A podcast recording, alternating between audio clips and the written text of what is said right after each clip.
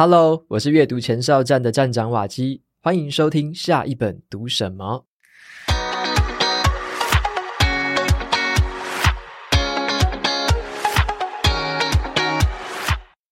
今天这一集节目是走在阅读路上的读书会，是我跟 Jackie 跟 June 三个人共同挑选一本书来讨论。那这一次啊，读书会的选书是《禅与摩托车维修的艺术》。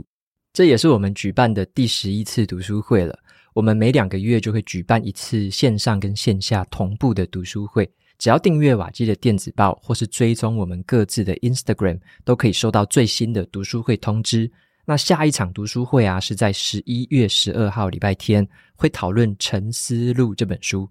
沉思录》是我在四年多前吧就已经读过的一本书，到现在我仍然是爱不释手哦。那想要报名来现场参加的朋友，详细资讯请看节目的资讯栏哦。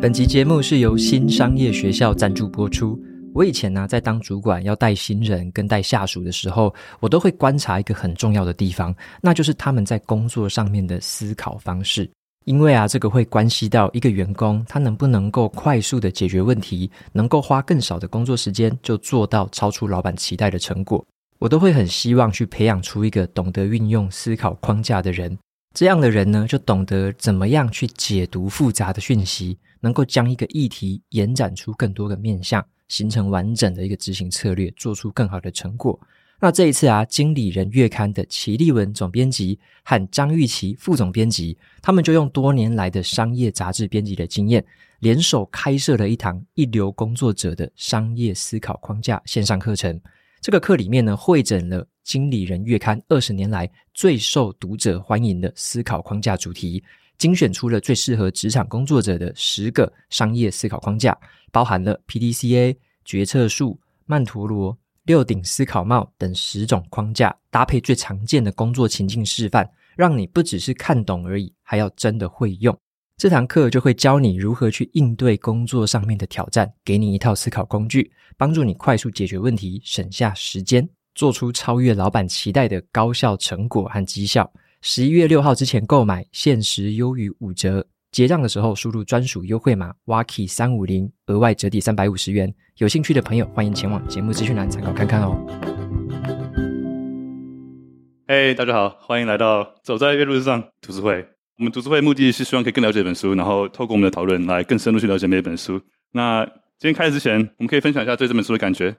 我读这本书是第一次读，然后我觉得蛮耳目一新的啦，因为它。虽然说有包装的哲理，可是它主要很多是骑摩托车，然后横跨美国大陆的风景嘛。然后觉得它好像跟之前我们有读过一本叫《流浪者之歌》，对不对？那《流浪者之歌》是比较是好像第三人称的角度去描写，可这本书蛮特别的。这本书是从这个骑摩托车的叙事者本身，其实就是作者本身嘛，他的第一人称的角度在讲话，所以就会感觉好像是。我们在他的视野里面跟着他骑着车，然后听他喃喃自语，这样对，所以我觉得还蛮有趣的。然后我在看的过程中，没有想说特别想要去呃理解什么哲学理论的东西，但是我就觉得他有讲到一些可能是二元理论啊，或者是有一些呃不同价值观的冲突的那个地方，我就觉得蛮有趣的。好，那我先简介一下这个作者，他本身是一个哲学家跟作家，名字叫做罗伯·波西格。好，那波西格他是在一九二八年的时候就已经出生了。他他那时候在大学的时候读的是生物化学。那他那个时候对科学很有兴趣，可是又可能是年轻的时候吧，对科学又产生质疑，所以就有点那个在那个冲突之下，然后就被退学了。那他在十八岁的时候加入美军，驻扎在韩国。然后在那个时候，他就对东方的哲学感到很有兴趣。好，所以他退伍之后呢，好，他就回到美国，先取得了哲学的学士。跟新闻学的硕士，然后呢，他又跑去印度的一个大学去读东方的哲学，所以感觉就是，诶，东西方的一些理论啊，一些哲学，他可能都有这样的一个领略了。然后再加上他中间又有说，他受到那种精神折磨，所以可能有很多很多是精神层面上或他自己对于哲思的一些冲突在。好，那他在这个东方跟西方的哲思的冲突，还有他对科学跟艺术之间的冲突。就是因为像那种二元对立的那一种感觉，他就觉得说他想要从里面可能再找到一个真理，或者是找到一个道理这样子，所以他自己有发展出一个就是那个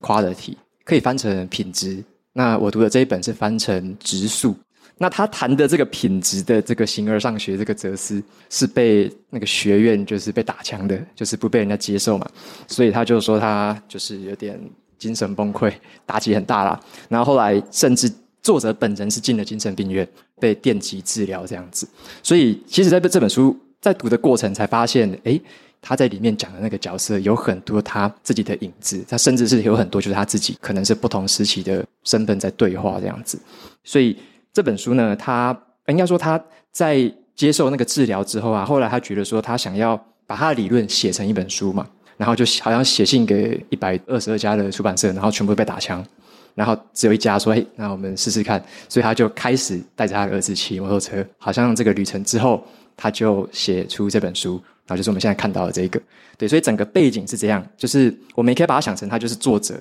自己的一个角度去把他的旅程跟他的哲思全部融合在这本书里面。简单的背景是这样子啊，对。然后书里面我觉得他一开始有一个地方我觉得蛮有趣的，就是他说，如果是美国，对不对？你要横跨美国大陆是很远的一个旅程嘛。那他有一个描述，我觉得蛮有趣的。他说，如果你是开着汽车在展开这个旅程的话，其实你是被包在一个密室里面，因为汽车是密室里面，然后你就会觉得你很像是透过车窗在看外面的景色往后走。就好像你是旁观者，就是你站在旁边，然后去看这个世界一直 passing by，一直一直流过去。但是他说骑摩托车的时候就不一样了，因为那整个观景窗就消失了。你等于是你你整个进入了这个世界，你是沉浸在这个世界的，吹过你身边的风，然后你看到的石头，你看到的草木，就是你是一个在这个地方用真正是第一人称的角度去参与这个世界。所以我觉得这个描述还蛮有趣的。我因为我自己没骑过重机啊，因为我也没骑过那种挡车之类的，所以我不太能深刻的体会到说他所谓那一种沉浸感是怎么样。那人家不是跟台湾骑摩托车一样感觉吗？好像不太一样。在台湾骑机车的那个不安全感是大增哦，交通的对对对压迫什么的，用路安全。但我我觉得就是嗯、呃，因为我是喜欢开车的人，很喜欢开长途这样，但是我觉得他讲的。骑车跟开车，可能我们在台湾体感上不会有那样的感觉，可是应用到很多地方，他就是在讲说你是旁观者，还是你想要成为一个在这个故事里面的角色。因为我这这我印象蛮深刻，因为我大家有些人可能知道，我在那时候在美国离职之后，我也是环美，几乎到每个国家公园嘛。然后作者开了十七天，那我开了一年，所以哇所以我看这本书真的是超级超级有感。它里面讲到一些可能在不同的城镇看到不同的人。然后对他们那些不同的人的互动之间那些想法说，哎呦，就你会观察到一些很微妙、很细的东西，然后你会心里可能做个笔记。然后我之前在台湾有单车环岛过一次嘛，因为像他说的，就是跟车子很不一样，我是整个沉浸在那个天气、那个空气、那个所有的感受之中。然后我觉得那个感觉真的跟开车差很多。然后作者在书里面有讲到，他在一些小城市的时候遇到的人，他们之间的互动，虽然那边的人跟大城市比，就是他们之间的距离非常的远，但他们每个人的之间的互动都越近。所以他到大城市，你看到大城市里面的人，每个开车经过的人脸上死死的表情，他就觉得说，哦，那个距离越近会让人越孤单，距离越远相反。然后很多他就是这个是回到他科技带来的一些效果嘛。然后我自己在旅行的时候也觉得很奇妙，就是在美国开车的时候，很多会 road rage，就是开得很恐怖，什么 LA、纽约都开得很恐怖。然后在中部的时候，你两个车这样开过的时候是会打招呼的，我就觉得哦，太可爱了，就每个人开过经过就哎、我们两个就哎，欸、就很可爱。然后我在欧洲，好像是意大利，然后就是很热的时候，然后卡车在山坡上互相经过的时候，直接互相泼水，从车上泼出去，就用用用那个什么呃水瓶的直接这样泼对方司机或是乘客的水。然后说我坐在驾驶的旁边，然后我就在那边睡觉，然后被泼水，然后开着，突然就一盆水泼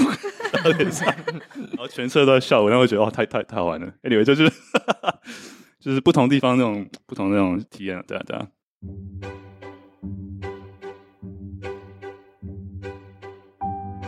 那书里面的话有三个主线哦，其实蛮复杂的哦。在看的过程，如果没有仔细看的话，会有时候会迷失哦，不知道他是到底在跟谁说话。所以他其实书里面三个主线嘛，第一个主线是他自己，就是主角本人，他自己带着他年轻的儿子跟两个朋友，那个朋友是一对夫妻，总共四个人骑着摩托车，然后就展开这个横跨美国的旅程。这是第一条。那里面会讲一些风景的叙事啊，在这个上面他们四个人发生的事情，他跟他儿子怎么相处这样子。那第二条线就是他会去回忆起以前的那一个角色，然后就是里面有一个现在的他，跟一个他回忆起以前的他，然后去做一个对话。所以第二条线就是以前的那个他是在想什么，是怎么做的这样。那第三条线的话，就是他融入了很多他对于品质的哲学思考，然后依据这个东西去展开了很多讨论。所以大概就是这样子，不同的线交织在一起。对，然后。我们也可以从它里面有两个对立的词，哈，就是一个叫古典的嘛，然后一个叫浪漫的。它里面好像一直在讲，他跟约翰是截然不同的人。像作者他本人，他就是比较属于古典派的吧。像他看一个电路图啊，他看一个这个机构，他会看到它底层的零件的运作方式怎么修，很理性的一个思考嘛，就是他称这个是古典派的。那他那个朋友叫做约翰，然后约翰的话，他就是反正你车只要能骑就好了。他看到的是。摩托车的整个外在，他看到的是那个外观，所以他骑的是一辆好像是 BMW 很好的摩托车，但是他就在乎的是，哎，怎么骑，然后骑起来怎么样？所以他看到的比较像是一个更用直觉的、跟外观的一个外显上的一个方式去看待这东西。但是，当然书里面作者他用他的视角，我觉得他有对约翰提出了一些批判嘛。可是其实或许因为我们看不到约翰的视角，或许在约翰的眼中会觉得作者干嘛这么。鸡毛蒜皮的事情都在那边弄，像像书里面有一个例子，我觉得蛮有趣的，就是他好像说有一次他的摩托车某个部分坏掉，然后要装一个叫填隙片的，就是要把一个缝隙把它填起来，然后约翰就会觉得说，诶，这个应该是要找那个料件嘛，就是要找那个原本的那个 parts 来来去填，但是作者他很懂里面的内行的那个道理，他很懂他底层的那个逻辑，所以他就说，哎，你就拿一个随便一个铝片。对不对？他就拿一个随便那个，对，好像是那个饮料的那个，直接把瓶的那个，对对对，直接把它拆下来，你就可以用了嘛。但是约翰就会觉得莫名其妙，我的这台车是 BMW 哎，对不对？你你怎么对你好意思拿一个那个饮料饮料对饮料罐来帮我修车？他会觉得很奇怪。所以我觉得这两个观念好像在两个人的视角，好像都不太能理解或不太能接受对方为什么是这么想。一个是看到的是表面上的存在，一个看到的是内在的一个含义。看世界的角度就是完全不一样。他有段也讲说，我们两个看的是同一个东西，对。然后，但是我们想的东西从出发的角度跟观点是完全完全不一样，所以等于是看了两个不同的世界，但都是同一个东西。对。然后他批评约翰很大的一点是，当车子出问题的时候，约翰想到的第一件事情就是说啊，去找人帮我修，我不要碰，我手不要弄脏。对。那作者他的个性的讲法是，东西出问题，我去听这个声音，我去了解可能是什么地方出问题，我是不是可以自己去修？然后他连看那些。维修工厂里面的人都看得出一些维修的人是不是有知识，还是他们只是在那边随便乱玩？啊、呃，所以我觉得这本书它很有趣，它从摩托车维修的角度，跟旅行遇到一些困难的问题，跟刚一起旅行的人身上观察出很多细微的每个人看世界的角度跟人生哲学，然后进而检视自己看世界的哲学，怎么去分辨这个世界。而且我觉得他这边很酷的是，就是我把它归纳成理性跟感性，看起来是很冲突的，而且故事中也是用很冲突的故事去表达这些概念。但我看完之后，反而会觉得他故意用冲突的故事告诉我们说，他只是两个不同的观点，但他其实没有冲突，只是取决于你的立场在哪里。对，我觉得你是感性的理性，会从啊那种大公司离职人，多少都有点感性的冲动，非常非常感性的冲动，通常是感性的冲动做一件事情，然后用理性的方法去补救的。哦，有点像。哦，谢不离职怎么办？应该说你。应该说你要做离职这决定，如果你从理性理性的角度去分析，幸灾乐祸。哎，我这也是，是吧？我猜我猜 Jacky 应该也是吧？就是你从理性的角度去客观分析，哎，离职应该是不好的决定。如果啦，对，理性应该是不应不应该离职啊，感性就觉得该离职。对，但是你如果从感性去思考，对啊，人生苦短，对，生命就这么一次之类的，你感性那个一进来，你就觉得我现在到底在干嘛？那种感觉。然后只有某天再去面对这个理性要处理的东西。对，有听众想分享吗？大家有没有什么就是关于理性跟感性，或者对这本书的整体的看法，想要跟我们分享？对这本书的感觉？哦，没有，我刚刚其实觉得蛮好笑的。他就是刚刚讲那个感性冲动，然后理性要弥补这样。对啊，我自己是就我自己创业，我也是感性离职，然后接下来灾难就来，不是，接下来就开始启 启动啊，那怎么怎么怎么再继续下去？那像我刚刚只一个 quick thought，我觉得感性比较像是就是要找出那个 right thing，然后理性是那个把那件 right things 要 do right。对，就是这样，有一点抽象，但是就是应该大家应该都常听到，那就是我们要找出那个对自己来说是对的事情，可是我们要用理性把它做对。Do the right things, do things right。对对对，那就以开，比如说感性来说，比如说想离职开一个完美咖啡厅好，那接下来就要开始去思考怎么青年贷款，怎么找地方，然后现在年轻人离职率又这么高，一言不合又会离职。对，那一堆事情就会就会接，对对，就会接接下来，对，真的是蛮缺工。对，当然我不是开完美咖啡厅啊，举我朋友例子，对，所以我觉得这中间是一个蛮蛮复杂的过程，就是我觉得它是 back and forth，就是你有时候会呃，比如说离职完然后开咖啡店，觉得哦很开心，然后就哎怎么招不到员工，然后接着开始自我怀疑，我这样做是不是错？然后又从理性又变感性，就是他有时候不是这么二分法去区分说我们是不是一个理性的人或是一个感性的人。对，环环环环相扣，对，对，环环相扣。我突然想到，我之前有读过一本书，然后他是说，如果感性不存在的话，其实就不会有理性。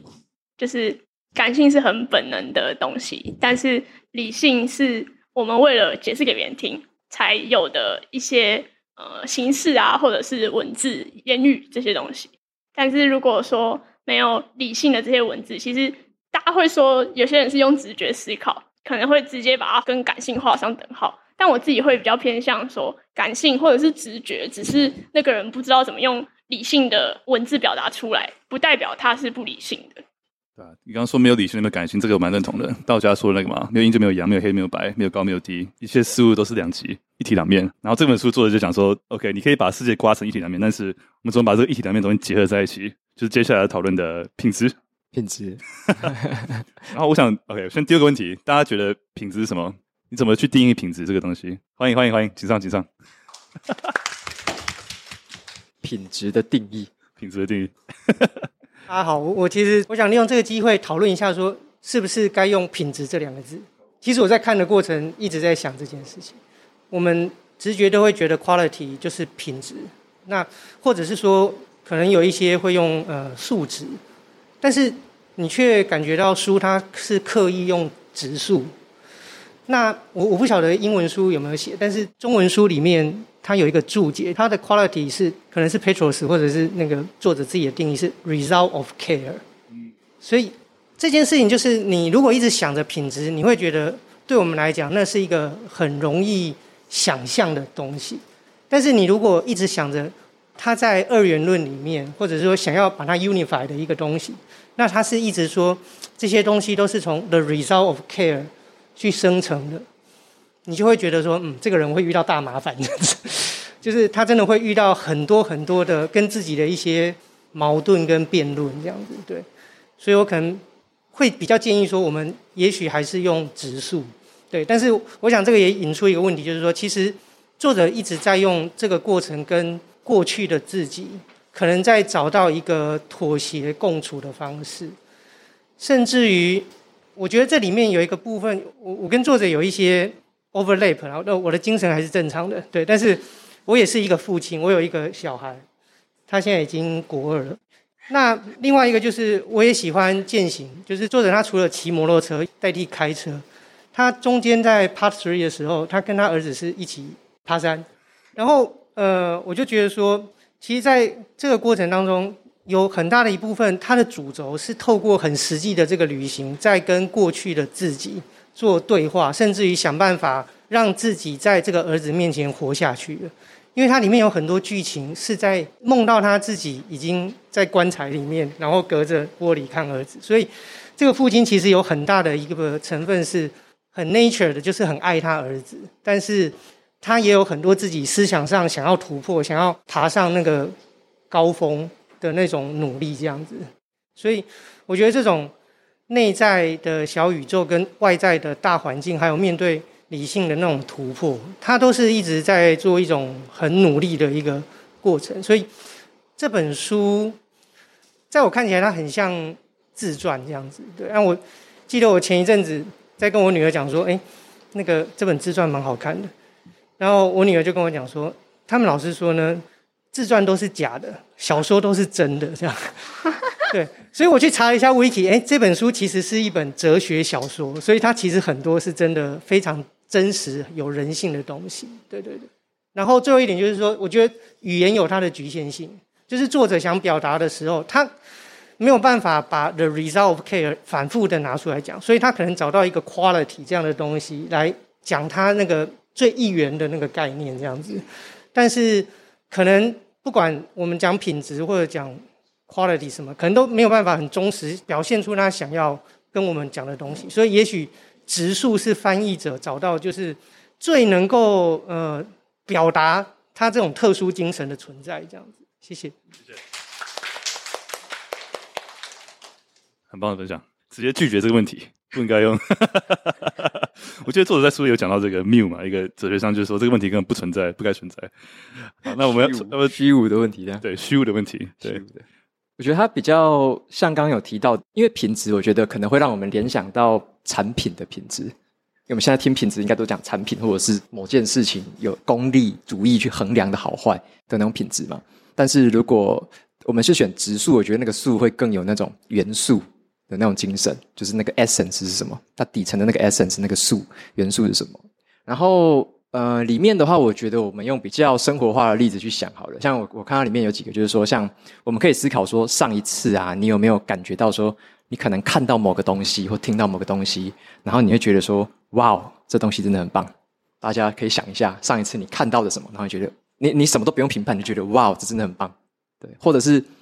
像书里面是摩托车嘛，他可能骑摩托车，然后那个风吹过他的脸庞，刮过去，他感觉那个风的那个触感，他觉得哇。那他称这种东西，就是你无法用数量，你无法用 reason 去界定它，可是你就是知道，哇哦，这就是会让你有点会心一笑，或者是让你觉得很敬畏的那种感觉。尤其是看到一些大自然景观的时候，可能就觉得哇哦，这种感觉。对，所以嗯，的确是蛮难讲的啊。就是说，刚刚一直讲 result of care，书里面翻译是翻成关心，care 是关心。就是你，你有没有关心一件事情？那像刚刚 Jacky 有讲到说，那个在工厂里面，假设说有工人他们在维修器具，好，那他在维修器具的时候，他可能是一个很纯熟的技师，可是他如果完全不关心他在维修的东西，他只是照着 SOP 好一二三四步这样做，心不在焉的做，可能只是把东西做好了，可是对于作者来说，他会说这个东西他不够 care，不够关心，那也就是说他做的这样子的一件事情。它是嗯没有品质的，对不对？就是说你你在做这件事情，你有没有投入你的关系？你有没有把它做到极致？所以我觉得它里面一直讨论到这种，就是有时候我们会觉得说，你就是照 SOP 做好，这种就是比较理性的思考嘛，对不对？但是你如果说把 quality 这件事情也一起考量进去的话，就会有点冲突。就是说，到底我们怎么样做一件事情是有 quality 的，或者说一个作品？怎么样是有 quality 的？为什么这个东西我们看到会觉得哇，到底它的成分是什么？对，我突然想到以前我在读建筑系的时候，老师都会说，他会看出你对这个模型或者是你对你的概念没有特别的热衷，你只是交作业。但是他的说法是你对这个没有爱。然后我那时候就完全听不懂，我心想我要怎么爱他？我就真的是在交作业啊！但但是我觉得结合刚那个，就是完全展现，就是他看得出这个东西好跟不好，但他没办法用一个检核表去告诉你说模型有交，图有画完，有熬夜，就是没办法用这种东西去告诉你说你投不投入。但是老师都看得出来，所以他最后只能跟你说你没有爱。我我觉得常听到另外一个讲法，就是有没有有没有灵魂呢？就当你做一件事情，不管是你画图，或者你做一个 project，然后你从这个 project 里面感受出这个作者全心的投入，这个 project 变成这个作者的 identity，他的一个很骄傲的作品集里面的一份子，那个个体跟主体的结合，就是一个 quality 的呈现。然后另外一个例子，我很喜欢他讲的，就是艺术跟技术的结合。像刚刚宝基说的，就是一个摩托车，你要不要修它？这可以 work 就好了嘛。这就是非常的古典型的 classical 的想法。那刚刚讲另外一种浪漫式的 romantic 的想法，就觉得说，哦，东西要不只要能用，要好看，要顺。呃，然后可能比较 classical 人就觉得说，OK，这个东西只要 work 就好了。那我自己觉得有个例子是那时候 iPhone 刚出来的时候，我不知道书里面讲这个例子，还是我自己想象的。书里面有，没有，OK，对，那时候还没 iPhone，那时候一九五 iPhone，我疯了。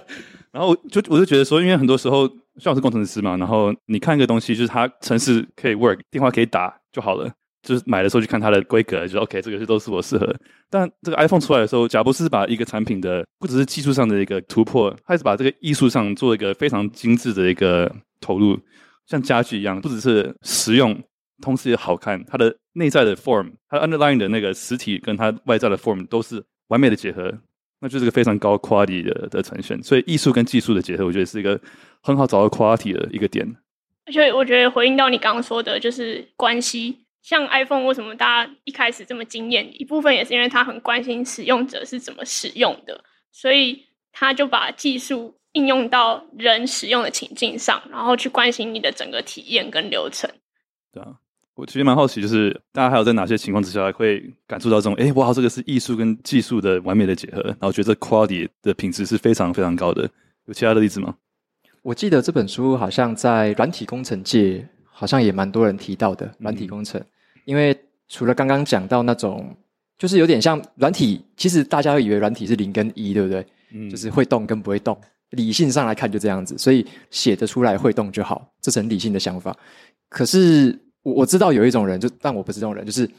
像像我自己有同事，他写的东西虽然说。哎，他也会动，他的确要会动，那是最重要的。好，但是他写出来的东西，你就会觉得他的注解或他的逻辑有一种艺术的美感，可能像 Jacky，就是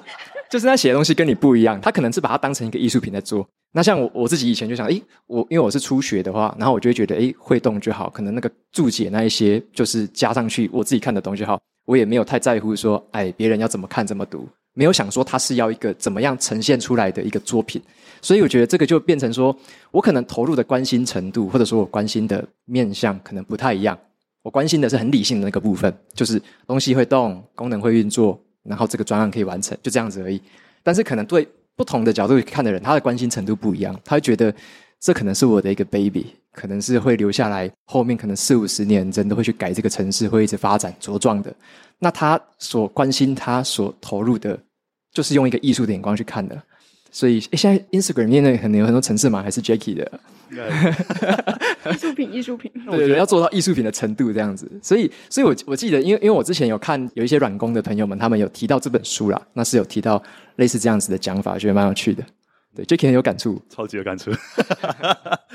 为我记得我以前在 IG 写程式的时候，因为我是一个感性的工程师，然后我会当然确认它会 work 嘛，然后没有 bug，然后我每次都把它写得很漂亮，就是每一行的颜色跟它那个排列跟注解。然后我不只是想说使用者用起来怎么感觉，会想说下一个工程师，呃，我的 team 的工程师或者别的 team 的工程师，如果来碰这个 code 的时候，他要怎么样去更理解我的那个设计，然后怎么样去动它，我就会写很多注解说，Hey friend，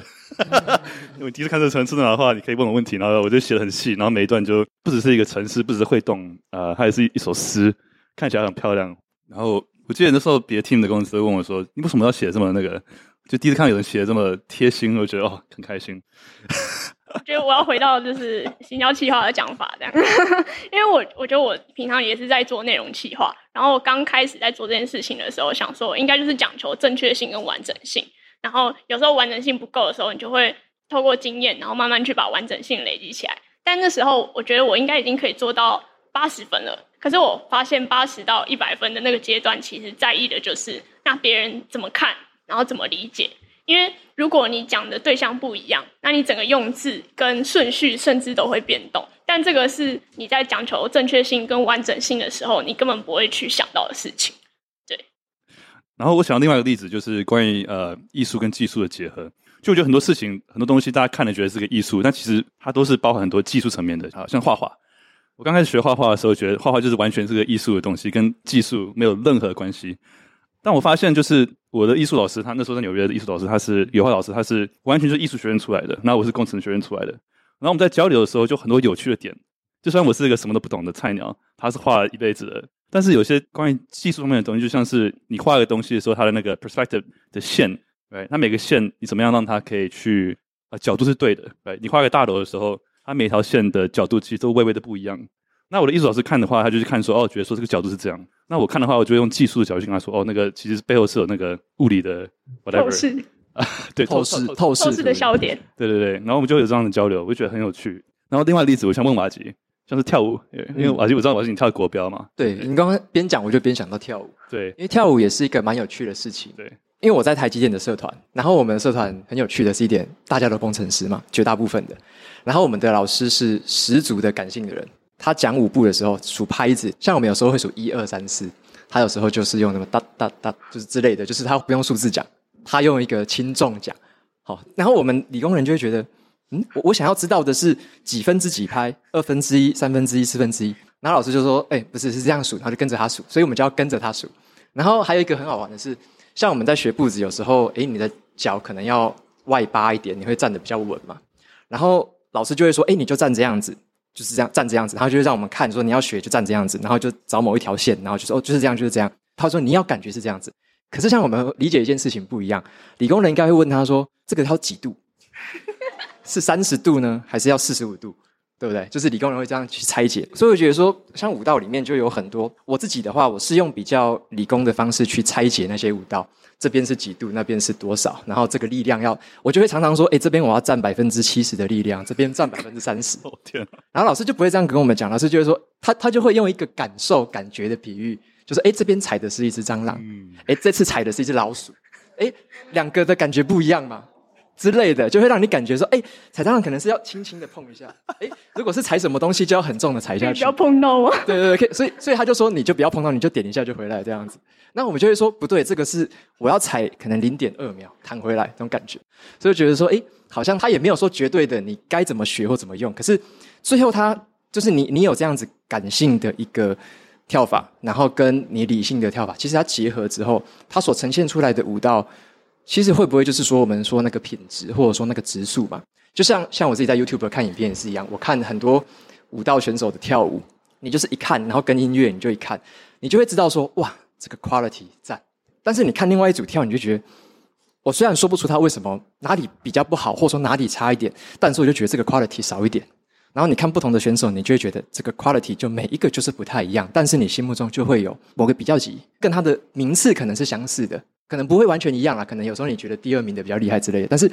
基本上那个程度还是区分得出来。所以就变成说，它结合起来之后，你只能你去评判的东西就比较是那个 quality 了，而不是单纯的一个纯艺术或者是纯技术这样子，对。这个去台积电教跳舞的老师应该很学到，也许收获很多，收获很多。每个人问我角度跟 对，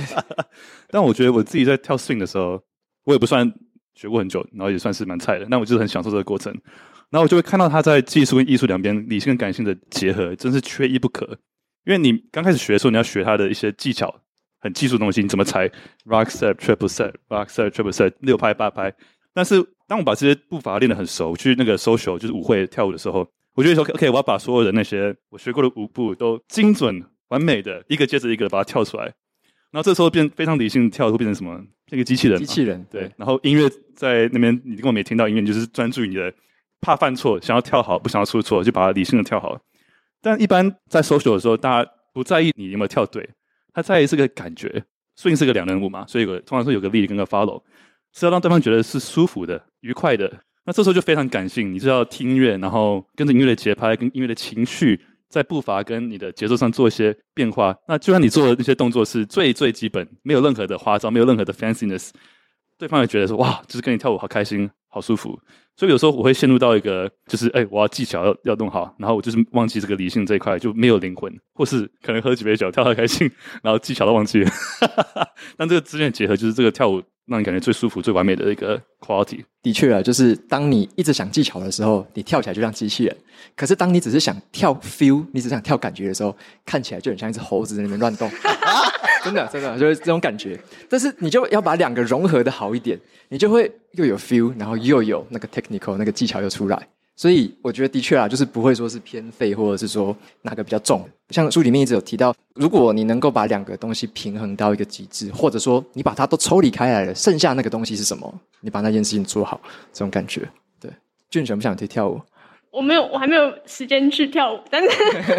因为我最近、就是、好像有做瑜伽，对不对？对对，就是我最近觉得工作很忙，然后压力很大，然后我想说试试看大家都很推荐的瑜伽，然后。我其实是一个筋超硬的人，就是大家平常不是会肢体前弯嘛，然后我坐着我就已经觉得很累了，所以我一开始上课的时候就会压力很大，想说老师都做得到，但我什么都做不到，那怎么办？但是我去上一堂课，然后我觉得体验很好，是因为那个老师一直跟我们说，你感受一下自己的状态在哪里，然后为自己选择一个舒服的状态。然后我觉得这句话就是让我觉得，其实有些东西不那么追求技术。但是可以达到一样的目标或效果，其实就好了。然后我也还在尝试的阶段，所以不敢说就是这么去结合技术跟艺术的部分。但我觉得至少瑜伽现阶段对我来说就是一个很就是全新的体验，但是又可以得到一些放松的效果。对，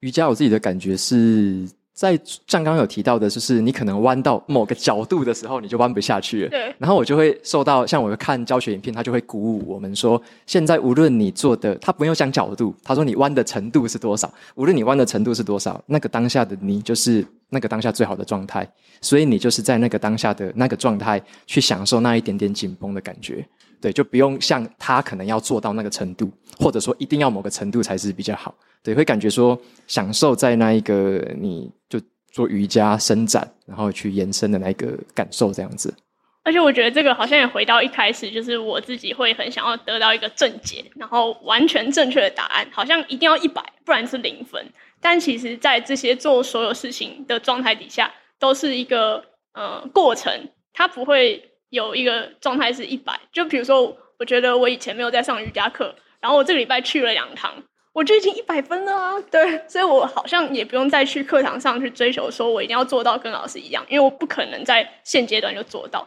可是对现阶段的我来说，有去上课其实就很不错。在书里面有讲到一点，我觉得印象蛮深刻的。他用画画当例子，他说：“你用什么方法可以画到一百分的画？你记得吗？就做到完美的自己，然后自然自然的去画画，就可以自然的画出一个完美的画。”然后这本书我印象很深刻的一句话是：“The real cycle you're working on is a。”它 cycle 就是摩托车嘛，但你真的在 working on 的摩托车是你自己。当你自己身上很多问题的时候，你在工作或在修这摩托车的时候，你会把你自己的问题投射投射到你的工作上。所以不管怎么样，你工作你做的事情，你的作品会完全反映你自己内在的状况。所以这点我印象蛮深刻的。嗯，我刚好摘录到这一句话，跟大家分享一下。它里面有一讲一句话，就是说：你想要画一幅十全十美的画吗？那其实很简单。你先让自己变得十全十美，然后再随心的去画，这样你就可以画出十全十美的画。那他说，所有的名家啊、艺术家都是这样子去画的。那无论是作画或是修车，都和你本身你自己无法分离。然后刚刚 Jacky 有讲到的是那个自己的概念，就是说里面一直在提修摩托车嘛。然后修摩托车，大家会觉得说，是不是那种 SOP 的动作，或者是很理性的？它里面也有列了一些手册、一些步骤。可是他有讲到一个重点是，你在修的其实不只是摩托车而已，你在修的东西其实是你自己啊。就说你在修的是一辆名为你自己的车。然后外表上看来，摆在那边的摩托车好像跟站在这边的我自己好像是不同的东西。可是他们两个其实是朝同一个直速去成长，或者是一起朝同一个直速去堕落。就有点像说，假设我自己可能我的内心不够平静，可能我有很多疑惑，可能我很多焦虑。我修这台车，我的质速就会堕落嘛，就会修不好，或者说修出来的东西它的质速是不好的。但我如果本身我是持续的，可能在提升，可能在精进，我很关心我在修了这台车，那我所修出来的东西，它的质速就会是一起成长的。他讲到一点是，这个机器反射出来的你，嗯，是最真实的你，不是一个你的 ego，你的 ego 就是你的 ego，中文是自我，自我意识嘛之之类的、嗯、ego 去，你可能想象自己想要的是什么样子，但当你在做一个机器工作的时候，这个机器反射出来的你是真实真正的自己，呃，不是你可以骗人的 ego，呃，这个假的 ego。我觉得这是很奇妙，因为我觉得任何事情就是一个反射，你外在的行为、你的言行举止，其实都是你内在的反射。那会让我更理解说，可能每个人都有不同的故事，内心的不同的 struggle、challenge，然后会遇到不同的挑战，然后会反射出不一样的东西。所以，不管是 kindness、work、love、respect，就是你怎么样对自己，你就会怎么样对别人。那工作也是一样，怎么样的 quality 对自己，也怎么样的 quality 会出现在别人身上，让别人看到。嗯，对。所以回到刚刚说的嘛，就是你要画一个十全十美的画，你就要做一个十全十美的自己，然后自然的去把它画出来那样。我觉得这个也就是我们通常会去外面找资源，去得到自己好像现阶段没有的东西。但是我前阵子有跟一个领导力教练聊，因为我就问他说：“那领导力教练是什么意思？”然后他的意思是说，我们不是把东西交给你，是让你知道说你身上就有你需要的东西。对，然后我觉得也是同样反映这句话，就是他书里面有写说，你追求的是心平气和。而不只是把摩托车修好。我自己有摘录一个卡片啊，就是那时候我在写书的时候，也在寻找说到底要怎么样写一本书，因为那时候会有很大的压力，会觉得说写的这个书的好坏，好像会决定我这个人被别人的评价那种感觉。对，所以那时候很多的算是自我疑惑嘛。对，那我就有摘录到一句话，觉得诶蛮有意思的，也分享给大家。不是书里面的，是我额外摘录的。就是法国哲学家有一位叫蒙田的哲学家，他说过的。他说，并不是我在塑造我的作品，而是我的作品在塑造我。然后他说，一本书跟作者是合而为一的，与自我是密切相关的，也是他整体生活的一部分。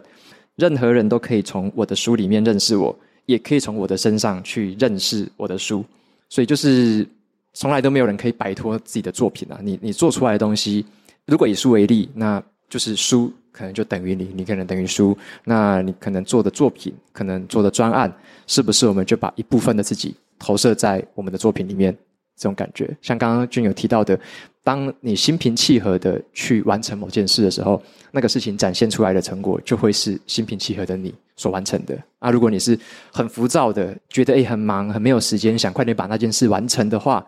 那就对应到刚刚我们提到的，其实你可能没有这么关心那件事情，所以会想要快点把它急着完成。随便做一做交差就好了，那并不代表我们很关心，而是我们其实没有那么关心它的质数，或没有那么关心它的 quality，想要把它快点了结。对，所以好像可以去思考一下这样的观念。我突然觉得人生的意义好像就是 quality。的确啊，它里面也有提到人生的，无论是选择朋友，诶，选择到很棒的书友，很棒的读书会的朋友们，选择跟谁相处，或者说你做什么抉择，是不是依据 quality 在做抉择？如果是依据 quality 在做抉择，你会选择一个诶，可能很 fit，或者是让你觉得诶，可能有成长潜力，可能有一起发展、一起茁壮潜力的 quality 的对象或者是事物去投入，那自然而然你就是选择 quality，对吧，嗯，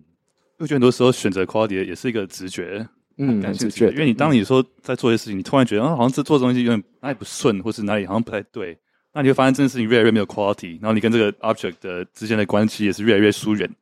那就从 quality 身上可以察觉出什么东西是你真正想做不想做，或哪里有你还看不出来的问题，表面上还看不出来的问题。就像很多成功学的书，他可能会说帮助创业几步骤啊，或者是怎么样。但我猜啦，他们一开始就是在写故事的这个人，一开始一定也不是照着这个步骤走，他们一开始一定是照着他心中觉得好的方向去做，然后有一个好的结果之后再回来写这本书。所以我觉得像 Jackie 讲的就是。我们其实做所有的选择，好像都是在追求心中的那个品质，但是应该没有人可以一开始就定义说那个品质好是好在哪里。那你怎么去感受这个品质？怎么去察觉什么事情是对你感觉是高品质的？有没有人开放？让有没有人想想回答？好，呃，品质这东西，我觉得那有点像是，因为我刚刚听到俊友分享说，就是他那个建筑作业，老师会说那个东西没有灵魂，然后其实。我们自己在做东西的时候，一直都会有那种，诶，好像这个东西好像可以再更好的那种感觉。所以我觉得，就像瓦基刚刚有提到那些二元的东西，有点像是黑跟白，然后中间的灰阶。然后我觉得每个人适合的灰阶的程度不一样，在自己待的那个灰阶的上面，就是如何就是超出自己的认知，在诶往这个你心中那个地图外再更多一点的那种感觉。就是我们有时候会觉得，诶。这东西不应该这样，可是其实，哎，回去想想看，会觉得，哎，它就是超出我自己的认知，它不在我的心中的地图里面，所以我觉得品质很大部分就是要做超出心中地图的一些行动或是想法，踏出舒适圈。哦，对对对，踏出舒适圈，找到品质。刚刚例子你有举手对不对？就是因为我是一个很容易感觉到焦虑的人，然后就是平常的工作是软体工程师，可是当我焦虑的时候，我就会看那个程式码，我就觉得好乱。因为我是写 Python，然后 Python 的道理，它是应该是讲说你写的越简洁越好，对，就是明知道这个道理，可是在写的时候还是会觉得说怎么写不出来，写不好，然后越写越糟的感觉。但是后来我发现那个焦虑的原因是我很害怕失败，因为这书里面其实有写一段，就是。他说有一个气魄的陷阱是焦虑，然后它会让你害怕到什么都不肯做，然后你会以为你是因为懒惰，那其实是因为你害怕失败。然后当我知道我害怕的是失败以后，就开始会跟 user 沟通，说他们的需求是什么，会问得更清楚，然后一步一步去做，做到某一个阶段去跟他们确认，说是这个是你们要的吗？确定是他们要的，我再继续往下做。我发现。这样子的做法会让我写的程式会越来越符合对方的需求，而不是我最后把东西交出去以后，他们跟我说：“哎，好多 bug，那或是这不是我们要的。”对，就是我觉得对我来说，这是 quality 的一种提升，就是试着去面对自己觉得缺陷的地方，然后不要害怕去尝试那个错误，因为对方可能之前会觉得说：“哎，为什么我都做不好？”但后来发现我的问题可能是我不了解他们的需求，对，就是中间有沟通的误差。那我觉得解决这个问题的方法就是先知道自己的缺点是在哪里，害怕的是什么，就可以提升我的 quality。这样。我也在软体业，但我要讲的不是我，我要讲的不是，我要说的不是跟软体相关的，因为我私底下还有在兼家教，然后我教书的时间比在软体业长，今年已经是第十年了。然后就是我觉得其实教书是一个需要技术但也需要感性的东西。我刚开始教书的时候是教资优生，那个时候其实我觉得不太需要感性，反正我就是把我的教书技巧训练好，然后学生分数提升，我的任务就完成了。那我近几年来教的学生都比较特别，就是他可能程度真的很差，比如说他已经十八岁，可是他一到十的英文还不会，然后可能学校被当了很多个学期，然后我要怎么帮他补救回来？那那个时候就我会很需要感性的层面，就是我曾经就有点快要放弃了，因为我有点不太知道说。我到底要带他到哪里？因为我不可能让他就一夕之间变成我之前带来那些资优生的学生。那我就变成说，我要去理解他的需求，这个东西就会变得很感性。就是我也需要感性。当我知道我要带他到哪里的时候，我才有办法从这个感性的过程当中获得成就感。我就不会变成说，我要一直的去想说，我要把它变成跟。我以前一样，或者是跟哪一个学生一样，所以我觉得教书这件事情是需要感性跟理性去相互结合的。那这就会影响到就是我教书的品质。如果说我今天一直只着重在技巧上面的话，我很难就是感受到满足。但当我知道我们彼此要走到哪里，就是要进步到哪，呃，学英文这件事情对他来说到意义在哪的时候，才有办法提升我们两个人在这个互动过程当中的品质。谢谢大家。呃，大家好，我是 Alex。然后我本身现在从事的是保险业。那那我自己本身在呃理性感性这一块比较大的想法是，尤其在旅行嘛。你假设我们今天真的想要去某个地方，假设是瑞士好了。你尤其理性的话，你就会说，哎，我今天要搭几点的班机？我今天要买多少钱的票？哪个票比较便宜？等等之类的。那真的在旅行过程中，你更多的体验是感性的。就是，所以其实人很多时候就是感性跟理性其实是存在的。我不觉得是一定你谁有比较多的感性或理性。那如果说假设以金融业背景来说，像我今天在销售一个东西给人，但它其实本身是无形的，它不是像外面的车子在跑，或者是真的一个房子就是实体的在那边。所以很多时候当下他们去下决定的这些都是理性的。其实更多的是感性的背后，他们认不认同这个价值，或者是认不认同在真的危险发生的当下，他们有没有办法去承担这个事情？这个是没办法衡量的，因为很多时候，其实我们从事这个行业过程当中，有遇到很多例子是没有办法用金钱衡量。有时候我就讲说，哎，客户有时候就是没有什么预算，但我们又真正觉得这件事情很重要，所以其实这中间我们当然有一些挣扎，就是说到底要为的是。我们自己着想，还是为客户多着想一点？那其实我后来想的是说，不管我们在做任何事情，或者是在思考着要怎么去呃从事自己的这份行业，你就想着，基本上都还是把自己做到最好，然后把你觉得对他最好的东西交给他，那我觉得就已经很棒了。大概就是这样子。谢谢 Alex。哎，大家好。嗯，我觉得我应该是一个感性爆棚的人，就是我人生就是。超出百分之百的感性，那我觉得对我来说，理性是我维持好的品质的一个东西吧。就我其实也在半导体业工作，但是呢，我的 side job 就是当飞轮老师，就是 American 呃 spinning。所以对于传统飞轮跟就是美式飞轮又又不太一样。那我觉得。就我回到台湾之后，做了这个美式，因为我很想要推广这个美式飞轮。那飞轮的话，它其实美式飞轮就是一个很好的 example，就是你要怎么样骑到那个什么 RPM 多少啊，然后 BPM 多少啊，你的技术要很纯熟，你要怎么样才可以站起来骑？我觉得这是一个很大的一个技术。那可是因为美式飞轮它有一个很棒的地方，就是它加了音乐，那音乐就会有很多的感受。那因为我自己其实以前并不是就是。培养出来教学的，那我只是在上海工作的时候很喜欢这个运动，就常常骑飞轮就骑到自己这边哭，就是大家可以试试看，就是因为压力很大，那你就是跟随那个音乐，不管是 trance 还是是 Latino music 还是是什么样子的音乐，然后就带着你在那个音乐世界里。那现在回来台湾就是只是工作业余，因为很喜欢来教学，就让我觉得说，嗯。当然，我觉得对我来说，一定要拥有技术到一个极致，你才有办法说让你的感性进来。因为唯有感性的话，你的作品其实就是刚刚讲国标舞一样嘛，就是你可能跳的会只有感性，那就看你追求什么喽。嗯，嗯，这是我的分享。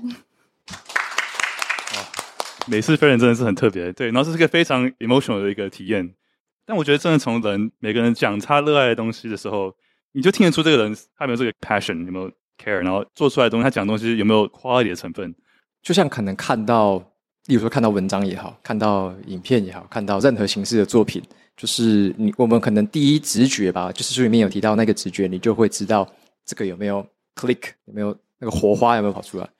对，我觉得另外一个很棒的例子是摄影，摄影也是啊，摄影也是个非常技术的东西，它就是。光圈大小、快门、快慢，然后你的 ISO、sensor 敏感度都是很技术的东西，你要去懂每这几个之间怎么搭配嘛。但是很多人很懂这技术，但他拍出来的东西就是完全没有灵魂，嗯啊、呃，就是一个很死板啊、呃。我是在 follow 一些固定的法则。有些人会说很匠气，技术都有达到顶标，但不知道为什么就是看不出好在哪里。哦，对，对啊。然后很多人就是有些人拍照，他用的很烂的相机、手机，whatever，但他就是那个那个眼睛，他有抓到那个一个美感，有捕捉到一个故事。那故事带了一点感性的成分在，你就觉得这个照片哇，好棒哦，很酷。然后当你看一些很专业摄影师，但是拍摄东西就是个啊，就是观光景点就这样，然后你就没有什么感受，就像明信片这样，对对之类的。呃，对，我觉得这个就很非常明显。对，然后你就就是你要技术跟故事的结合，才拍出来的照片才是一个最高 quality 的照片。而且我觉得听大家的分享也很特别的是，其实大家好像都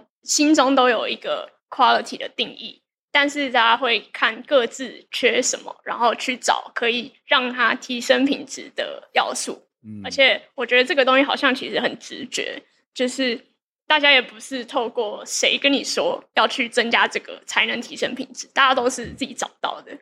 所以我觉得就是看这本书，真的会回头去想说，为什么我们在生活中这么强调要追寻一个解答？其实我们自己有那个能力去找到那个答案。感觉在追寻品质的过程中，也追寻到自我；然后在追寻自我、自我成长的过程中，也会追寻到品质，让品质成长，是相互的。可能有一些判断是在自己可能内心早就知道，或者说一直存在着一个你如何去判断或如何去欣赏一个事物。嗯。但有时候我们可能会听很多教条，可能说啊，这个就是要 follow 什么样的规则，这个就是要符合什么条件才叫做好。那我们可能听的很多这样的规范之后。就会影响到我们原本内心对于我们心中那个 quality 的认知吧。那如果说撇除掉那些事情的话，什么是我们自己认知的？对，好像书里面就一直提到，呃，往内心看，往内心找这样子。对，我觉得另外一点，我觉得可以去分辨 quality 是你的能量，你自己的能量，因为这个是很准的东西。就像我们现在在聊书，那我能量是在提高中的啊，就是我觉得，因为觉得这个过程沟通过程很有 quality，嗯，呃，那你不一定是要一定要在一个读书会，或者你可能在路边聊很深的东西。这个对话是个很高 quality 的对话啊！突然就觉得哇，我的能量很高，嗯哼，啊、所以我觉得从自己的身上的能量就感受出一件事情的 quality。像刚刚骑飞轮，会觉得哇，那个感觉那 quality 是很高。从他讲那个形容这个飞轮的过程，就觉得这是一个有 quality 的东西。嗯哼，嗯哼。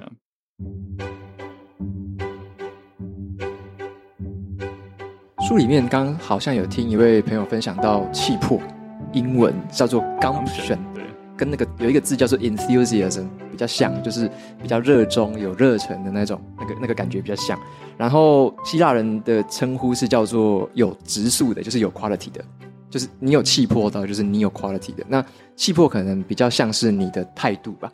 对，那那我自己在看书的时候，我想到的是那个恒毅力，因为他在讲气魄后面讲到很多如何克服种种的困难。如何克服一些气魄的陷阱？因为里面有可能有很多 drawback，可能有很多的可能会绊脚石啊，可能会让我们阻碍无法前进的。那但是你怎么？因为你有气魄，你知道怎么克服这个陷阱，然后你可以持续的走下去。那我就想到，其实跟恒毅力似乎是有一点点相似。因为恒毅力的定义就是说，它是一种你追求长期目标的热情跟毅力，有点像是一个 driving force，让你一直前进，一直前进，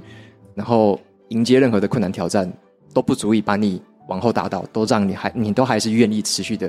可以走下去，嗯、感觉就是那种一直想要做最好自己，然后成为最好的我们。谢谢你，我我有背起来，我有背起来。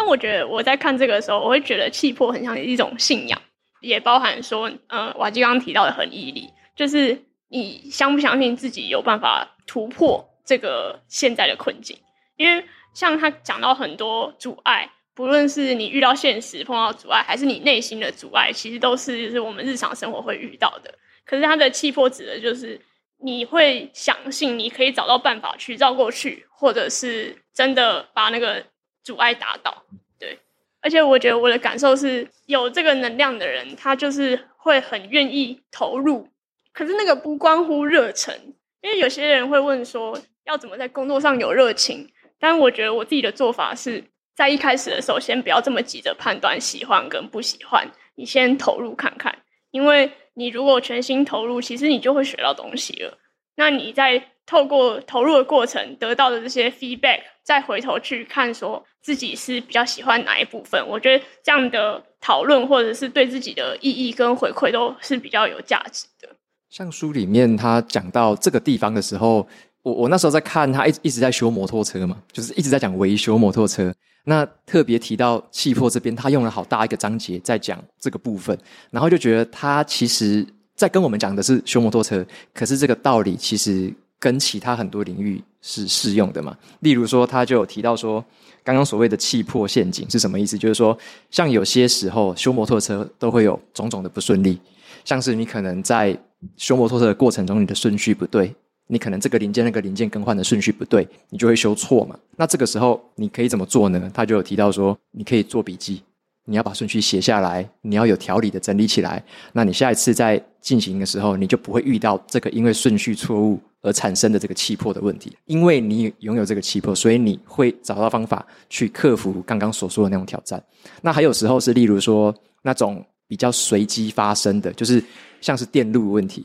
电路短路，那你有时候可能诶一下好一下坏，因为电路短路就是有时候接触好，有时候接触不良嘛。那那种就会觉得诶有时候怎么这样，有时候那样，那是你比较无法去界定，就是它没有那么直接，不是每次都坏。那那个时候也是一种对于你气魄的一种挑战，它可能会让你有一点挫败吧。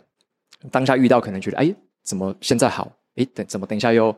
又不能骑这种感觉，对。但是他用了这种很多举例。就是说，其实你在修摩托车的过程中，你会遇到很多很多各式各样的问题，包含零件品质的问题，包含零件是不是好的料件，你要怎么买到好的料件？对，那这些东西其实就是在做任何事情的过程，都会有跟修摩托车一样的这种类型的挑战。那书里面提到的就是可以怎么克服，或者说可以怎么样去呃把这些陷阱给它化解掉。我记得俊有一个贴文让我蛮有感触的，是说像在职场上面嘛，例如说职场新鲜人，可能有些人会觉得很困惑，怎么我做了好久都比不上别人的表现，或者说怎么对方越来越熟练了，可是我却一直都是这个样子，诶，一天过一天都是这个样子，可是为什么有些人就会持续的进步，或者说他怎么这次遇到了挫败，可是下一次他却成功了？那我看到俊分享有关于说，是不是要把这些东西给记录下来，是不是要？透过什么样的方式去回顾、去整理，然后呢，去改善。我上次也在跟我女友有聊到说，因为她最近也是在带一些新人嘛，然后可能你要当她的 mentor，或者是你要带领她，然后就会发现一个蛮有趣的差别，就是说会观察到，自从这个菜鸟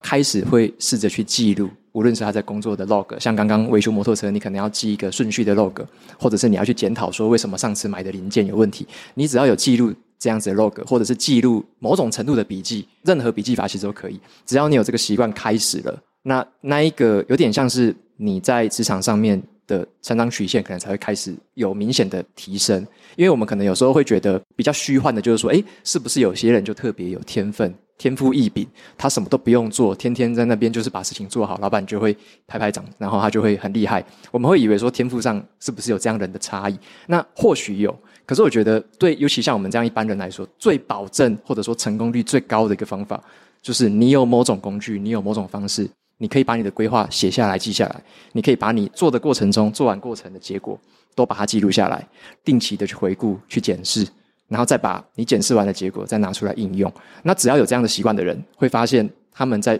职业上面的成长，或者是在他们能力上面的成长，其实就会有很显著的提升。等于说，某种程度上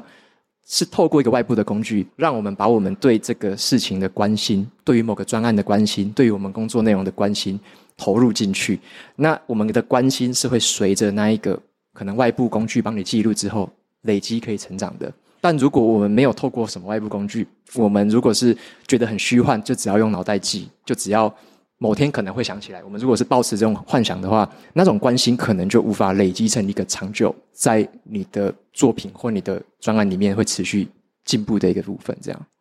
嗯，而且我觉得我就是因为觉得自己是一般人，就是犯过的错一定不会全部都记得，所以。越是遇到阻碍的时候，越是要笔记下来，因为你下次遇到的时候，你就可以记得说你这一次是怎么处理它的。然后就也有点像反脆弱在讲的吧，就是遇到失败的时候，其实你不该害怕，你害怕的是你同样犯一样的错误。然后我今天早上也看到一一句很不错的话，就是不要一直犯重复的错误，但是要尝试犯新的错误。因为就是书中有讲到，就是你得到新的认知，通常都是在你遇到没遇过挑战的时候，而不是你一直做熟悉的事情的时候。所以我觉得，就是做工作笔记这件事情，也一直帮助我建立一个信心，是遇到挑战其实不需要害怕，然后也不是坏事，因为它会回头帮助你去扩展你的工具箱，让你去面对新的挑战，然后让你未来有更多能力去面对不一样的事情。没有在犯错，等于没有在挑战吗？没有在尝试，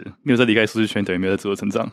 但我觉得没有在犯错，也不一定绝对是坏事，只是他可能会在他的能力范围内守得很好，就有点像是自己建立了一个防护罩，他还是可以在这样的生活或者是人生里面过得很好，只是那也是他选择，他只想要活在这个范围内。所以我觉得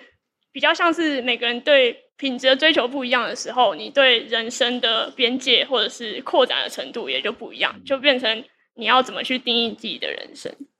嗯，我很喜欢刚刚你们分享的，你们都说就是写下来这件事情，会去真的把一些笔记写下来的人，是真的一定都是多少有某种程度上的 care，right？像我最近开始一个每天日记的习惯，然后就会写一些啊、呃，可能跳舞学到的东西，或是跳舞要进步的地方都记下来，然后可能画画的时候会笔记说哪里。没有画好，哪里的基础功需要再好一点，就会更有规划性的去进步。然后下堂课就会知道问什么问题，然后吃饭的时候知道看什么 YouTube 影片来 精进某些不同的地方。那么好奇，大家有没有其他方法是来表现出你是在意的，然后因此而增加这件事情技巧的品质，或是人生任何地方的品质？嗯，好，我想先分享我对于犯错的一个听过的很棒的一句话。他说：“当你第一次犯错的时候，它是犯错；但是当你第二次犯错的时候，它就是一个选择，就是是你选择二度的犯这个错误。”所以我觉得呼应就是刚刚，如果你有记录下来，它是一件很好的事情，因为它会记录说你过去。呃，是什么行为让你导致现在这个错误？所以，当我们回顾的时候，我们就不会在第二次做那个错误的选择。再来就是我自己是怎么表现出可能在职场上或生活上的关心？我觉得就是有时候我会靠提问呢。我觉得因为提问就是反映出，哎，我对可能这个人说的话。因为我要认真听了，我才会有问题可以问出来，不然我就是哦哦这样子，对，就是其实我就没有在认真听他说什么话，所以我就也不会发自内心的对于他说的话的内容我有什么关注或是关心。对，提问是一个在就是观察吗？对，因为我觉得就是也是透过观察才会有问题想要问这样子。对，所以我觉得观察、提问，然后记录都是。嗯，对我来说是很好的表达关心的三种方式。怎怎么样观察？怎么样去观察？对，这算一种癖好啊。就是有时候你到一个环境，你可能还不想要马上呃进去到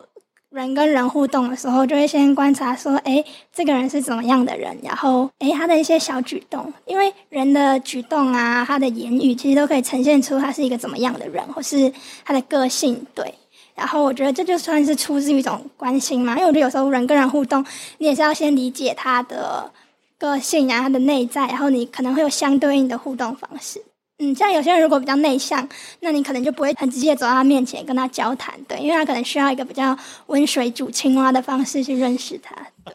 温水煮青蛙感觉不是这样用。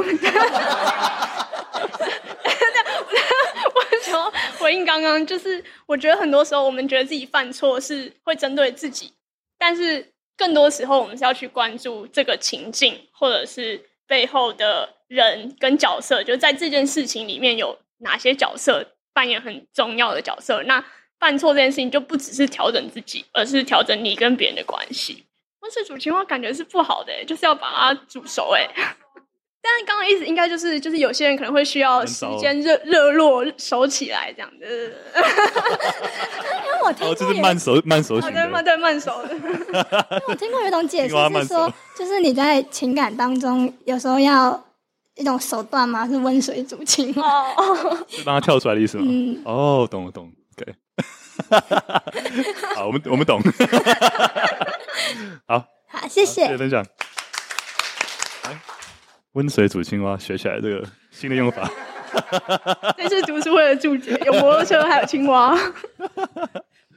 呃，大家好，我觉得我表现自己重视的一个最大的那个，应该也是像瓦杰跟俊刚提到的记录，因为我的工作是口译，就是在贸易公司做口译。那很多时候，那个尤其日本人他们。对，就是不同，就算同样是在关西地区的人，他们每一个人的，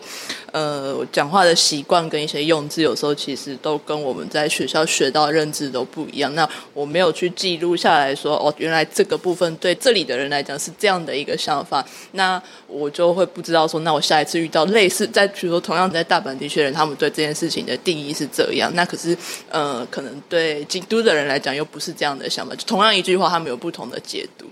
就是这种很细致的语言上的表达的差异，你没有去记录下来的话，基本上，嗯，我们没有办法去体会，尤其我们不在这个文化圈。那我通常都会把它写在说我可以做得更好的地方取代说，哦，我今天没有做好的。不要用自责的语气去说自己的时候，其实反而好像通常会就是有更大的一个进步。那像自己健身的时候也是，就可能会想说，呃，哦，我今天就就脑脑袋里都想说，教每次在做的时候都想说，哦，教练讲的东西全部都要做好。但其实有时候只是说，透过记录跟录影去发现说，哦，原来我原本我的 push up 只能做三下标准的，但我现在可以做到五下六下。但这都是透过每天的记录跟录影才会去知道说，哦，原来。我每天都在进步，不是，而不是去跟别人比较说，因为网络上其实也看得到很多健身影片跟大家的分享，我只会想说，呃，我怎么那么逊，我只能做到一下两下。但其实，呃，每一天的记录跟录影去反馈，才会发现说，原来自己在不知不觉中已经跨出这么大的一个成长跟进。对，这个让我想到刻意练习。那很多人会想说，好像也有一个。类似的观念叫做一万个小时嘛，做一万个小时就会成为专家，或者就会很厉害。可是都会忽略了一个重点，是叫做其实刻意练习所说的那一万小时是有记录、有回馈，甚至有找教练、有找 mentor 去回馈你自己该怎么改进，是有这样的一个回圈的。这种程度的刻意练习，你练一万次。你会变专家，可是如果没有这样的回圈的刻意练习，我只是做着某一件同样的事情，我照着 SOP 修了一万次车子，我也不会成为摩托车维修的大师嘛。因为之前好像一万个小时的理论推出来，大家都觉得说，哎，我就傻傻的练习就好了，傻傻的练就会某一天可能就会灵光一现嘛。但是都会忽略了那里面的关键的步骤，或者说，哎，你真正要怎么表达你对这个练习的关心。所以我觉得，像刚刚有提到很好的是，记录除了写下来之外，也有所谓的录影。像我们在跳舞，也会把自己跳的那个舞序把它录下来，就每次跳个一两分钟，你就要把它录下来。你重播的时候，你才看得出来你跳的到底怎样嘛？对。然后我会感觉到，我们对于运动啊，对于这一些可能是比较休闲活动的，或者是比较这种技术上面的精进，好像都有这个感觉。我们或者说有些人就有这样的习惯，会去记录。可是对于知识工作者，对不对？就是。其实我们广泛的来说，很多人都算是知识工作者，对，即使是你要你要送 Uber Eat，对不对？其实你也是某种程度的知识工作者，因为你会知道一些 know how，哪些点，你要怎么接单，你里面还是有些 know how 的。那很多人都是知识工作者嘛，可是我们如果都没有针对我们的知识工作做任何记录，没有针对我们的知识工作做刻意练习的话，我们也就只是。一而再、再而三的每天这样过，就算一万个小时、十万个小时，我们还是这样子的知识工作者。我们没有真正像是那种刻意练习的进步，所以我会去试着去翻转这个观念，就是如果我们都是知识工作者的话，那我对知识工作的态度有没有到达刻意练习的程度？我有没有去把我的知识工作那些 know how、那一些洞见有没有把它都记下来？那些该改善的有没有去记下来？如果我没有的话，那我只是跟过一天算一天的人是一模一样的。如果我没有记录的话。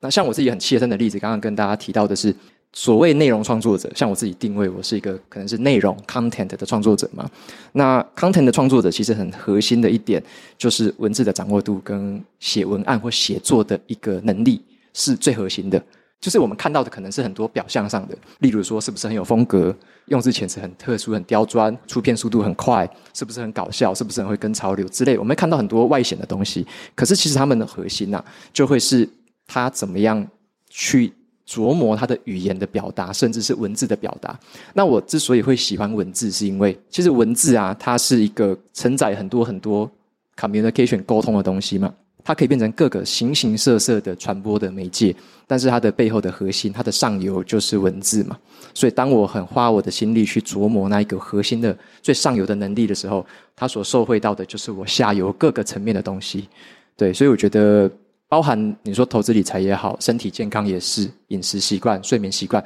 其实有些东西就是很上游的。那我们应该去分辨一下哪些是很上游的，然后去关心它，提升它的 quality。所以我觉得这个的确是可能比较技术层面啊，就是说到底要怎么去判断哪些是被归类成是上游，哪些是下游这样子。但我这边想提问，就是这本书有提到，然后之前在别本书也有提到，就是你做一件事情要精进到某一个阶段的时候，你一定会觉得开始觉得无聊。那怎么决定一个人能不能再往更高的层次走？就是他有没有办法去对抗这个无聊？那你会觉得，就是在这个过程中，你自己是怎么就是面对无聊的？哦，我自己有再录一段话，跟这个也蛮有关系的。书里面有提到说，呃，当我们爬到一座山顶上，看到一片壮阔的景色，那为什么我们觉得它很壮阔？是因为它排除了任何不必要的元素，例如说人造的，它没有什么人造的东西在旁边，它没有什么干扰你的视线的东西在旁边，它就是这么原始的，你看到的就直接是这个景色的 quality。所以对应到刚刚说的无聊，我觉得。在我们可能很专注在某个小东西的时候，像刚刚我说的，我去琢磨那个文字，我该选哪个字的时候，其实那个过程有时候是有点无聊的。就是有时候你就觉得说，我不要这样选也可以啊，我就爱讲什么就讲什么，对不对？就是我如果想要把它快点做完，想要就是维持这个频率持续的产出，那我可以不要这么琢磨，我可以不要这么计较。但是我当我去开始去思考说，诶，我可能要真的要静下心来，我要自己把它讲出来，在心里面默念出来，然后念它的时候就要去思考，诶，到底要怎么选字，要不要换一个譬喻会比较好听懂？回过头来又会去思考说，那我为什么要做这件事？就是我为什么这么在乎这件事情的 quality？为什么我需要投入这样子？即使这个时间好像很无聊，好像一直 routine 要做，可是我还是愿意去投入去做它。那我就会再去回顾说，比较。内心对于 quality 的追求，就是说，我自己如果要推广阅读，希望说让阅读这个东西能够透过这些媒介让更多的人接触到的话，那精进这件事情就是必要的。对我来说就是必要的。我觉得就有点像那个可能对恒毅力的定义吧，就是我会觉得说，诶，这个事情就是我真的很想要持续做，把它做好，要做很久很久。那我就知道说，我会面对到这一些无聊的情境，或者是 burn out 的情境，一定会一直发生。所以很多人问我说，会不会 burn out？其实实际上就是一直在 burn out 嘛，就是或者说一直偶尔会有 burn out 的声音跑出来，可是我就会用不同的情境或不同的故事去跟自己沟通，因为其实你在进步的过程，你就会遇到一个坎，当你突破了，你才会有所谓的进步，所以会觉得说，其实常常都会呃有点说服自己说，你现在遇到的这个可能只是某个小借口，你不想要面对这个无聊，你不想要再面对这样子重复的改善，那。这个借口会不会让你停下来？或者说，你愿意忍受一下当下这个不太好受的处境？然后你如果过去了，你又会变得更好一点，更好一点，更好一点。对，我觉得有点像是这种感觉。嗯，我记得在书里面最后最后一段，儿子问他老爸说：“我也要做什么？”然后他爸说：“你做什么都可以啊。”他说：“可是我要做什么？”然后他老爸的话就说：“做什么都不难，就是用对的态度去做才是最重要的、最难的。”对，所以我觉得怎么样去培养自己，在学任何东西，不管是刚刚说的文字，或是工作职场上的东西，去培养出对的态度。我觉得那个态度一对，你做任何事情都会有好的成果嘛。那怎么样去找到这个态度？怎么样去培养这个态度？有没有人想分享关于这个态度，或是关于自己怎么样去刻意练习？刻意练习就是上台的频率，也是一种练习。就是华华人比较，对对对。那我觉得。因为我刚好也想要分享一本我最近在看的书，它那个书名蛮奇怪，它就让工作自由。因为我们一般想要自由，可能是财富自由。那如果喜欢吃美食的朋友，可能就是美食自由。那他就在讲工作自由。然后写书的那个作者是一个网球教练，他其实最后有帮美国像 AT&T 就是财新五百大去做一些 coaching 是非常奇怪的事情，因为他就是一个运动教练，但是 AT&T 就请他去 business，就想到说刻意练习，因为我们可能刚刚有很多同学有分享说我们会害怕错误，那为什么我们会害怕错误？因为我们可能会我们会自我解读这个错误就代表我不好，会指涉到我不好，那他就比如说他会去 coach 高尔夫球员或者是打网球人，然后他们就问他说：“哎，你觉得高尔夫球是什么？”那每个人讲的不一样，像有些高尔夫球员就会说：“哦，这是一个非常高度压力，就是我们要挥杆，我们要计算这些东西。”然后他书里面有讲一个，就是他教别人打网球，他就是有教一个方法，就是如果你打不到球，一般初学者就觉得很 frustrated，可能打不到十次就想说：“那我要结束这教练课。”但他就是有教一个方法，是说，就是你去观察球碰触到地面以后，它往哪边弹，你不要想说你打到它。他就说：“你就去观察这个点，他每次往哪边弹啊？然后你身体往那边靠近一点。所以他讲的就是，有时候不是一个错误，就是可以观察过程中的一个重要的变因。对，以理工科来说，就是会有个重要变因。那像打网球，可能就哎，这球往哪边弹？你先不要想要打到哪里。然后他就是透过这样不教而教，他也没有教他怎么打球。他说你就看这个球往哪边弹，然后你身体往那边靠近，然后手就往你觉得。”可以打到球的方向回，然后做几次以后，哎，他的球就可以打到对面。那我自己在工作里面，我可能比较呃，我也是知识工作者，就是我们是做那个 SEO，然后最常就是用 Google 去 Google 不同的东西。那我觉得有个小技巧可以分享给大家，就以煎牛排来说好，假设我们今天要学怎么如何煎牛排，我们可能就会搜寻如何煎牛排，但这个搜寻技巧如果要再更进化，就是 Google 它有一个很神秘的输入技巧叫 in-text，就 I N T E X T，然后冒号。比如说我煎牛排也想要三分熟，你就可以输入如何煎牛排，然后 in-text 冒号三分熟，它就会把全世界这数以百万计的文本里面有出现三分熟的这个文章 push 出来给你，所以你就可以学到不止如何煎牛排，然后如果你要煎你喜欢的熟度的话，就可以是不错。谢谢。我的刻意练习到此结束。我觉得刚刚他他提到一个很酷的地方是，就是我们设定的目标有时候会是在大家觉得成功的目标，但那个通常离初学者来说都超级遥远。对，然后我觉得阶段性为自己设目标才是有时候要进步的时候很重要的一个点。刚刚也有讲到那个过程，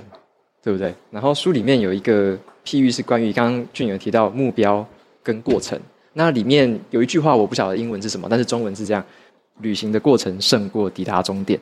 那这一句的话，他用在这边是因为书里面他们有去爬山 hiking，然后他就有说到说，你不要只想着抵达终点，你不要只想着说爬到山顶，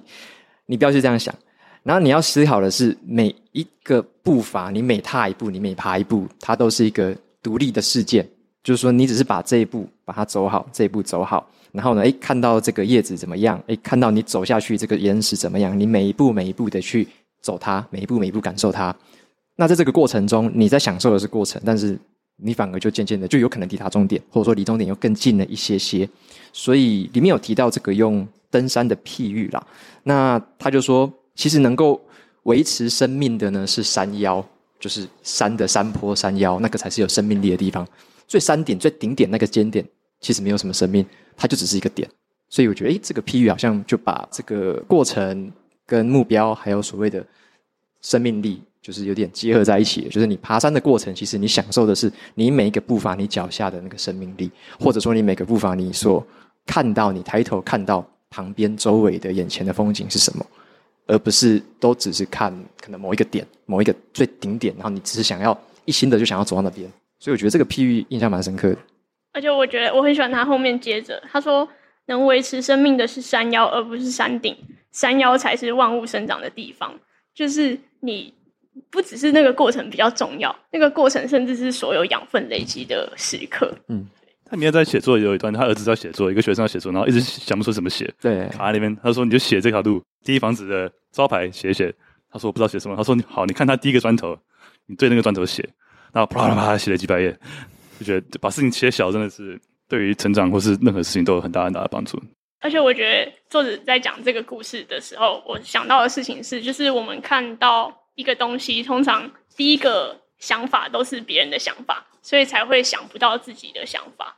但是如果撇开所有你学过的东西，你自己踏出的那一步，其实才是印象最深刻，或者是可以真的刻在你的经验里的有价值的东西。所以我自己很常会去看别人的职牙，然后希望找到一些养分。但是我觉得看过很多厉害的人，或者是约过很多次职涯咨询之后，才发现真正重要的都是你自己踏出去脚步的时候，你自己想的是什么，然后你的方向是怎么去决定的。对，这些其实都跟别人没有关系。对，我觉得今天我们这本书是很深、很难读的一本书。然后以故事来讲，这个作者就是经历了不同程度的自己，在故事的情节之中，他细微的观察这个世界，然后把这世界用他一把刀切分成不同的二元的各种不同的角度，像是主体、个体、技术、艺术、感性、理性，都很多二元的。其实我觉得他比较是说，虽然他提到很多二元的文字上的意思啊，但其实那种二元或者说这种分类的感觉，它只是帮助我们更好理解